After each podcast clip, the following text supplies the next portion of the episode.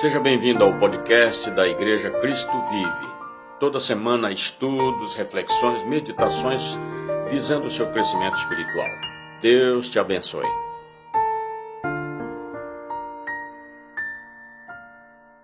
Bom dia, boa tarde, boa noite a todos os nossos amigos e irmãos. Mais uma vez juntos, levando até você uma mensagem de fé, de esperança, de amor. Estamos neste domingo agora, encerrando mais uma série de mensagens que a Igreja Cristo Vive compartilhou com seus amigos, seus irmãos, com o tema restauração.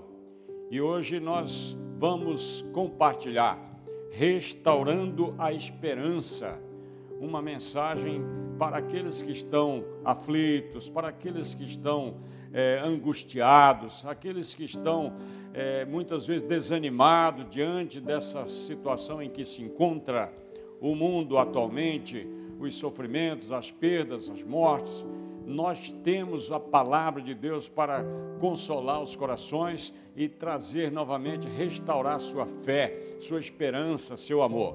Eu sou o Bispo Rocha é, pastor titular da Igreja Cristo Vive. E é uma alegria poder realmente levar até você, no seu lar, aqui presente, a palavra do Senhor. Vamos ler como referência desta mensagem o Salmo 126, que diz assim: Quando o Senhor trouxe os cativos de volta a Sião, foi como um sonho. Então a nossa boca encheu-se de riso e a nossa língua cantos de alegria. Até nas outras nações se dizia: o Senhor fez coisas grandiosas por este povo. Sim, coisas grandiosas fez o Senhor é, por nós, por isso estamos alegres. Senhor, restaura-nos, assim como enches o leito dos ribeiros no deserto. Aqueles que semeiam com lágrimas, com cantos de alegria correrão. Aquele que sai chorando enquanto lança a semente, voltará com cantos de alegria, trazendo os seus feixes. Glória a Deus. A minha oração é que você receba esta mensagem aí no seu coração. Eu tenho certeza que vai mudar a tua vida, vai mudar a tua história, se você crer. Bom, falar de restauração, restaurar algo que foi destruído muitas vezes é mais difícil do que começar de novo. Reformar uma casa, um objeto, não é fácil, mas é muito bom e às vezes muito melhor do que antes. É muito recompensador ver que algo antes que estava deformado, acabado, ser renovado. As palavras do Salmo 126 afirmam que Deus ele pode verdadeiramente enviar a sua restauração, semelhante ao deserto do Negueb, que é um deserto na terra de Israel, que é totalmente seco, mas quando chegam a época, uma certa época do ano, ele é regado por uma enxurrada que vem dos montes em tempos chuvosos e aquilo leva vida por onde passa. O deserto seco se transforma em um belo, um lindo jardim. Este fenômeno acontece de tempos em tempos e serve de inspiração para o povo de Deus saber que Deus ele restaura as suas vidas. Você pode crer nisso também. Então eu faço para você a primeira pergunta: a sua vida hoje já foi restaurada? Vamos meditar nas palavras deste salmo para verificar como também a nossa vida pode ser restaurada hoje. Os versos 1 e 2 que nós lemos, ele fala de uma situação no passado, ou seja, quando o Senhor trouxe os cativos de volta a Sião, foi como um sonho. Então a nossa boca reencheu-se de riso e a nossa língua de cantos de alegria. Até nas outras nações se dizia: o Senhor fez coisas grandiosas por este povo. Então ele está começando aí o salmo com palavras no tempo passado, é algo que já aconteceu. para lembrar aí o povo de vitórias que eles haviam recebido de Deus. Deus já havia operado maravilhas na vida do seu povo de Israel. Operou milagres e livramentos poderosos que eles nunca se esqueciam. Nós não temos tempo aqui para relembrar, mas nós poderíamos fazer uma retrospectiva de toda a história deste povo. Todas as vezes que os filhos de Israel contavam sua história, parecia que eles estavam sonhando e eles tinham saudade de rever estes tempos de vitória. Eu quero dizer para você que me ouve nesta noite, neste dia, nesta manhã, que também em nossas vidas nós podemos lembrar de muitos momentos de Deus que Deus restaurou a saúde, por exemplo, Deus restaurou relacionamentos que estavam realmente conturbados, Deus restaurou a alegria de viver. Se você conhece e segue a Jesus Cristo, você sabe que ele já restaurou o seu viver, pois a Escritura afirma categoricamente. Portanto, se alguém está em Cristo, é nova criação. As coisas antigas já passaram, eis que surgiram coisas novas. Segunda carta aos Coríntios, capítulo 5, 17. Então é assim, lembre-se das bênçãos que você já recebeu do Senhor e você terá verdadeiramente a sua fé renovada. O Senhor ele já restaurou a sua vida no passado? A minha já. Então você creia que Jesus realmente renovou a sua vida. Ah, o Salmo também ele fala de uma situação no presente. Versículos 3 e 4 diz assim: Sim, coisas grandiosas fez o Senhor por nós, por isso estamos alegres. Senhor, restaura-nos, assim como enches o leito dos ribeiros no deserto. É uma situação presente agora. Vemos aqui que o tempo verbal passou para o presente, declarando que atualmente Deus ainda opera maravilhas. E neste momento é feito um pedido por restauração do seu povo, como um deserto que se torna um manancial. O autor ele expressa aqui o clamor do povo por restauração em suas vidas. E assim como no passado Deus operou muito mais ele pode fazer. Por quê? Ele diz: Eu o ouvi no tempo favorável e o socorri no dia da salvação. Digo-lhes que agora o tempo favorável, agora é o dia da salvação. 2 Coríntios 6:2. Então eu quero lhe dizer, amigo, amiga, mesmo que a sua vida esteja hoje como um deserto, seca, você se sinta solitário como num deserto, creia que você é uma pessoa abençoada por Deus. Leia aí, leia esse versículo na testa aí do Salmo 84 e ouça bem. Ao passarem pelo vale de Baca, um vale árido, fazem dele um lugar de fontes.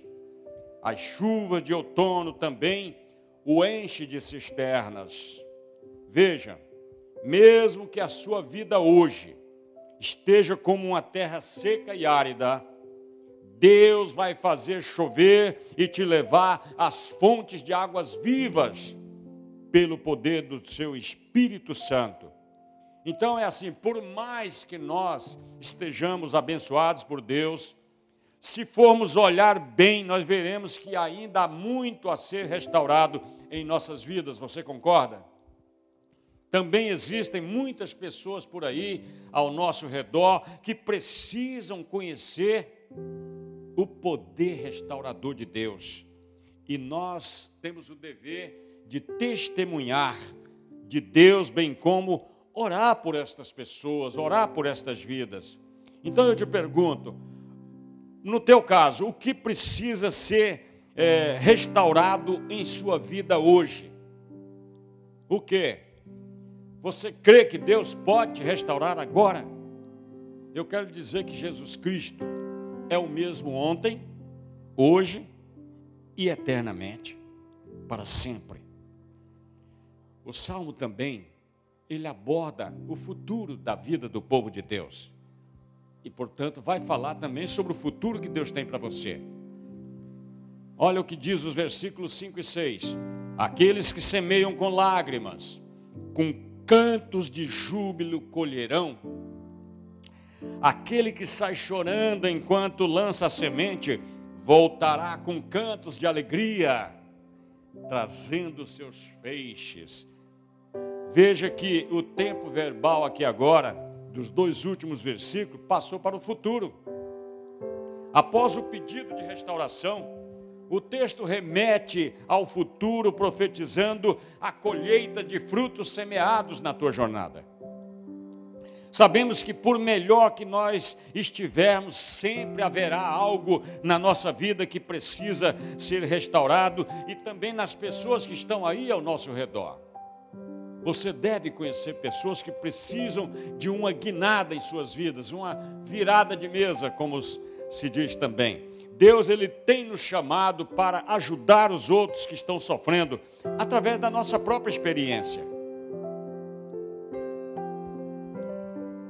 Eu quero compartilhar com você um pouco do meu testemunho pessoal. Eu tive em toda a minha vida três momentos dramáticos que marcaram profundamente a minha personalidade. O primeiro, aos três anos de idade, eu sou o décimo filho de uma turma de 12. Né? Nasci no interior do estado de Goiás, na cidade de Uruaçu. Aos três anos de idade, meu pai, uma pessoa que vivia de caçadas, de garimpos, etc., ele abandonou a família. Então, na minha memória, eu não tenho a imagem daquele pai. Não deu tempo de gravar, não deu tempo de sentar no colo, não deu tempo de fazer carinho. Durante a minha infância e adolescência, eu rejeitava a imagem daquele pai que me perdoou, que me abandonou. Marcou muito. Bem, mas enquanto a mãe estava viva e no controle da família, nós sobrevivíamos, mesmo vivendo em situações muito precárias em termos de, é, em termos de subsistência. Éramos muito pobres, paupérrimos mesmos aos sete anos de idade, minha mãe, eles eram, meus pais eram originários do estado do Maranhão e ela havia deixado uma filha lá. E ela decidiu fazer uma viagem de retorno ao Maranhão para rever aquela filha depois de muitos anos. E na viagem que ela fez, chegando no, na cidade de Porto Nacional, que hoje fica no estado do Tocantins, ela viajava num caminhão, na, na cabine do caminhão, houve um acidente e a minha mãe morre naquele acidente. Então, com a sua morte, a família se desfacelou.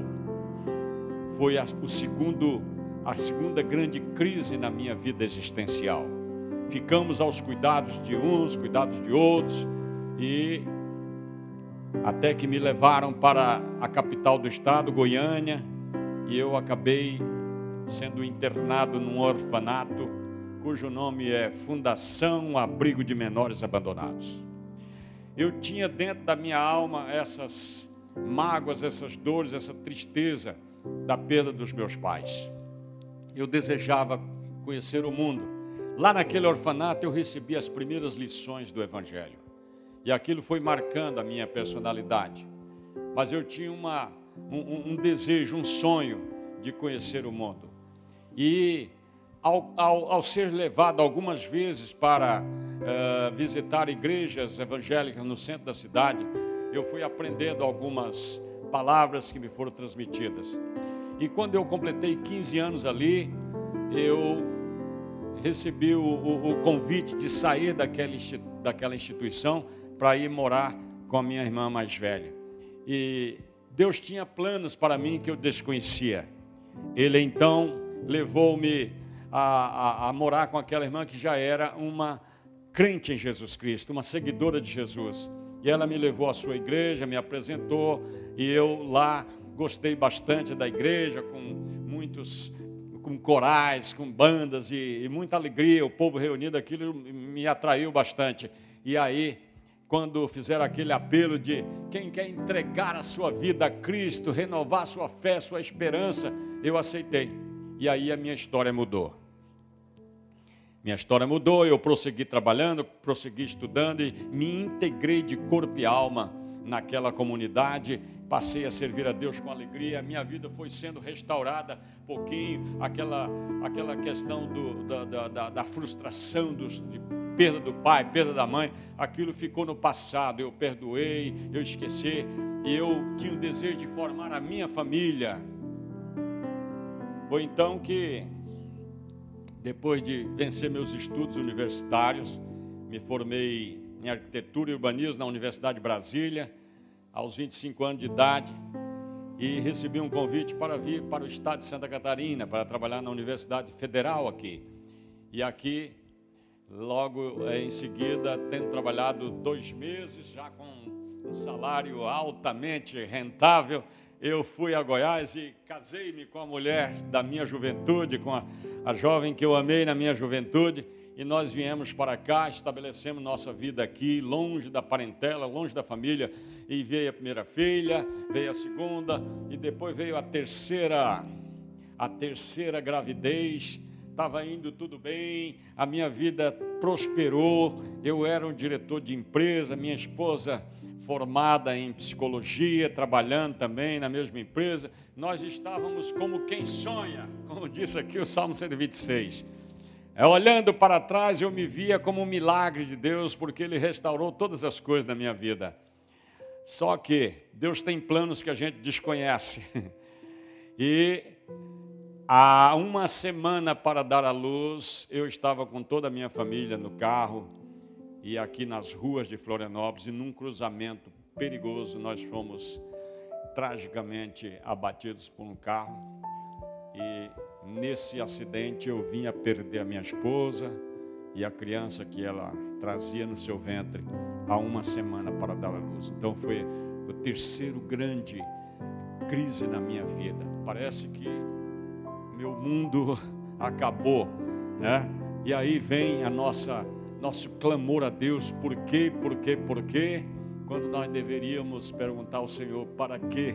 Porque sempre há um propósito maior. E diante do meu choro, diante da minha angústia, né, fui, fui assim, acolhido pela nossa irmandade, os cuidados de mim, da minha vida, das minhas filhas, né? E nós fomos para Goiás, transportamos o corpo da minha esposa para lá, fazer o sepultamento lá junto da família, dos familiares.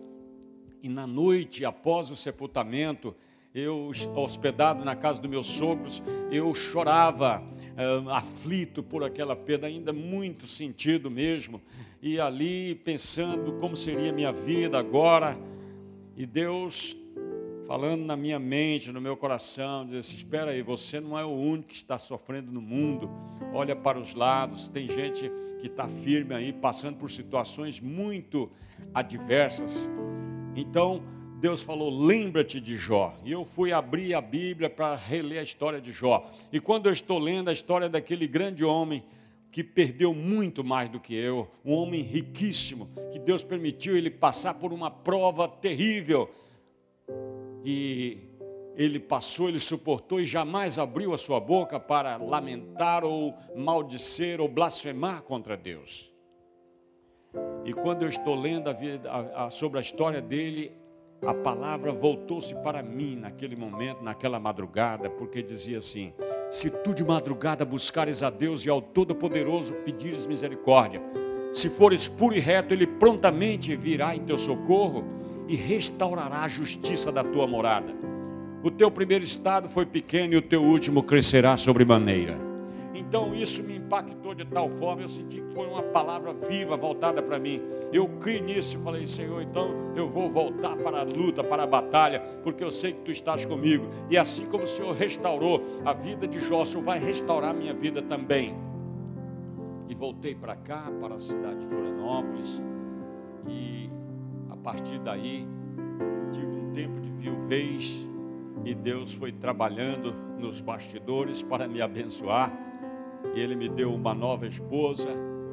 Essa nova esposa me deu um filho. Este filho, ele veio como resposta do, da, da minha oração a Deus, atendendo um pedido meu. Eu disse: Eu quero ter um filho homem, Senhor. E este filho homem veio, eu dei-lhe o nome de Rafael, que significa eu sou o Senhor que te sara. Então, a vida dele é um testemunho para mim de que o Deus a quem eu sirvo é um Deus de restauração, é um Deus que cura, a restaura a alma sofrida, a alma triste, a alma que tem passado por essas situações adversas na vida. E Deus me abençoou, me deu paz, curou, sarou minhas feridas. Hoje eu sou um homem feliz, um homem abençoado. Tenho filhos, tenho netos, meus filhos todos servem ao Senhor. Este moço Rafael está servindo a Deus como pastor em outra congregação na cidade de São Paulo. Deus já está casado, logo virão mais netos aí. Então, Deus fez um, um, milagre na vida de Jó, dando novamente filhos, restituiu tudo em dobro que ele tinha na, na primeira uh, parte da sua vida. A sua esposa também foi restaurada no sentimento, no coração. E Jó quando ele estava na sua pior dor ali, sendo muitas vezes censurado pelos amigos, né, de ter feito algo assim absurdo que causasse aquelas aquelas tragédias na sua vida, ele diz: Eu sei que o meu redentor vive e que ainda no último dia me levantará do pó. Então Deus é este que levanta o pobre do entulho, levanta do pó, faz uma mulher estéril ser alegre, mãe de filhos, restitui, restaura a família, restaura realmente as coisas melhores desta vida para aqueles que o amam, que o buscam e que confiam nele. Então esse é o meu desafio para você é, nesta neste dia eu pergunto, você está preparado também para se restaurar no seu futuro? Creia que Deus ele irá restaurar a sua vida quando você realmente precisar. E eu quero concluir dizendo que Deus ele não está preso no tempo, porque ele é eterno.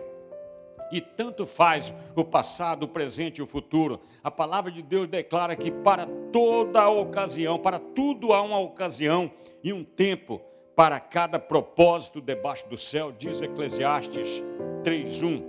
Então creia que Deus tem um tempo de restauração para a sua vida, minha amiga, meu amigo, jovem, mulher, idoso, você que me ouve nesta oportunidade. Através dessa mensagem nós lembramos e refletimos sobre o que o Senhor já operou, sobre o que ele tem realizado e muito mais sobre o que ainda fará para o seu povo. Então, olha, esqueça o teu passado. Você precisa crer e clamar por uma restauração para hoje. Agora, se você crê, nós vamos realmente orar, invocar a esse Deus poderoso para agir na sua vida. Olha o que, ouça aí a palavra dele em 2 Crônicas 7, 14 e 15. Ele diz: Se o meu povo, que se chama pelo meu nome, se humilhar e orar e buscar a minha face e se afastar dos seus maus caminhos, dos céus o ouvirei, perdoarei os seus pecados e curarei a sua terra. Sendo assim, todos os que antes choraram passarão a sorrir e colher seus frutos em abundância. Sorria, Jesus te ama. Viu? Volta a lhe perguntar: você ainda precisa de restauração? Em qualquer tempo, Deus pode restaurar a sua vida. Cura sua fronte aí onde você está. Seja aqui os presentes, seja os que vocês que estão em casa aí. Vou orar contigo agora. Deus eterno, Deus de Abraão, Deus de Isaac, Deus de Jacó, Deus Pai do nosso Senhor Jesus Cristo, que deu a sua vida por nós, levou sobre si na cruz do Calvário todos os nossos pecados ele nos redimiu, nos restaurou, agora somos novamente filhos de Deus. E assim como o Senhor agiu na vida de homens como Abraão, como Isaac, como Jacó, como Jó, como Davi, como este José aqui, haja agora também na vida, Senhor, destes que me ouvem, destes que estão ali, muitas vezes derramando as suas lágrimas, Senhor por uma questão de perda na sua vida, por uma questão de família desestruturada, por uma questão de dependência, Senhor, química, enfim, são tantos problemas, tantas aflições nesta vida. Mas o Senhor é um Deus que nos ama profundamente. E se não for assim, não terias enviado Jesus Cristo a este mundo para morrer em nosso lugar e nos reconciliar contigo. Então, salva esta vida agora que está me ouvindo, cura suas mágoas, cura suas feridas, restitui a alegria da tua salvação, Senhor. Eu oro em nome do Senhor Jesus. Amém. Deus lhe abençoe. Você está restaurado. Agora, busque ao Senhor enquanto Ele está perto, enquanto se pode achar. Invoque-o. Ele fala: clama a mim e respondeste-ei e anunciaste-ei coisas grandes e ocultas que não sabe. Deus abençoe a sua vida, Deus abençoe a sua família, Deus abençoe o seu lar. Em nome de Jesus. Amém.